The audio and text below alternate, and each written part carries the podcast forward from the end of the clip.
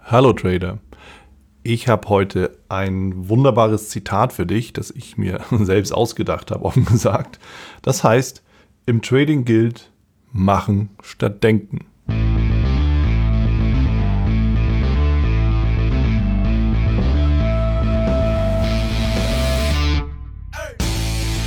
Ja, was meine ich damit? Vielleicht geht es dir auch so oder du hast es selbst auch schon mal erfahren, dass wir uns oftmals viel zu viele Gedanken darüber machen, über die Wenns und Abers und die Möglichkeiten, die alles so eintreten könnten und dann irgendwie nicht handeln oder uns selbst irgendwie ausbremsen. Das geht ja nicht nur im Trading so, sondern das geht ja immer wieder auch im ganzen Leben so, in vielen verschiedenen Bereichen. Dass einfach die Gefahr da ist, dass wir zu kompliziert denken und zu komplex auch an die Dinge herangehen und deshalb ist hier die Empfehlung wirklich lieber erstmal machen. Das heißt jetzt aber nicht, dass du einfach irgendwie die, den Markt reinspringst und äh, wie der Hasardeur sozusagen einfach die Position eröffnest, ohne Wenn und Aber und ohne, dass du irgendwie wirklich weißt, was du da tust, ja, dass wir uns hier richtig verstehen. Zum Trading gehört immer ein Plan, ein Szenario in dem Sinne. Das heißt, du brauchst eine Analyse, ja, in dem Sinne für kurzfristige Trader definitiv auch die charttechnische Analyse. Ja, und das heißt, du musst dir natürlich überlegen, wo ist mein Einstiegspunkt? Ja, vielleicht nimmst du eine Stop-Order dazu. Und wo ist mein Ausstiegspunkt? Und zwar im Gewinn und im Verlustfall. Zunächst lass uns mal über den Verlustfall sprechen, denn da geht es natürlich auch darum, den Stop-Loss festzulegen. Wo kommt der Stop-Loss hin?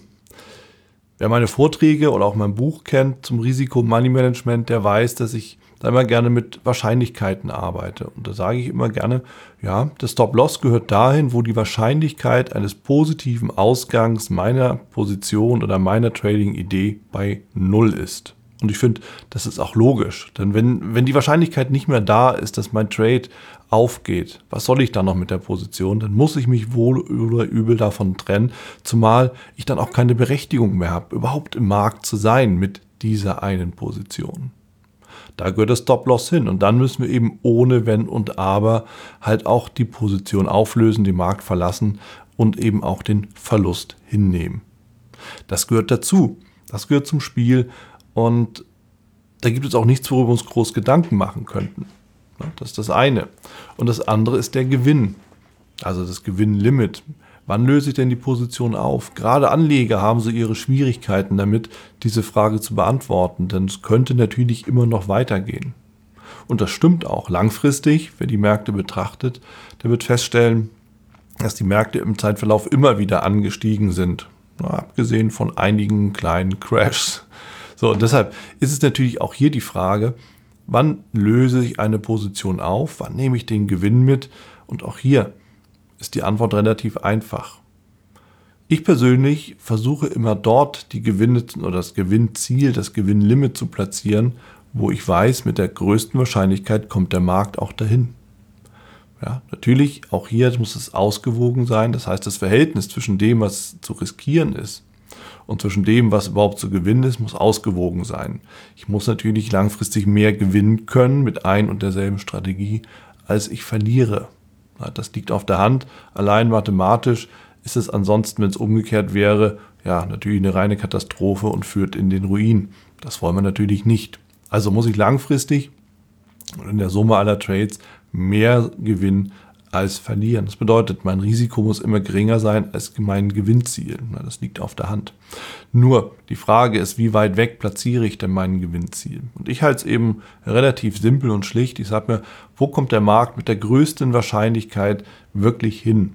Und da lege ich zumindest ein Teilziel hin. Da löse ich zumindest einen Teil meiner Position gerne auf, um eben einfach da schon mal das Geld vom Tisch zu nehmen und dann stelle ich mir die zweite Frage, wo könnte der Gewinn oder der Markt, der Kurs als nächstes mit der nächstgrößeren Wahrscheinlichkeit hinlaufen.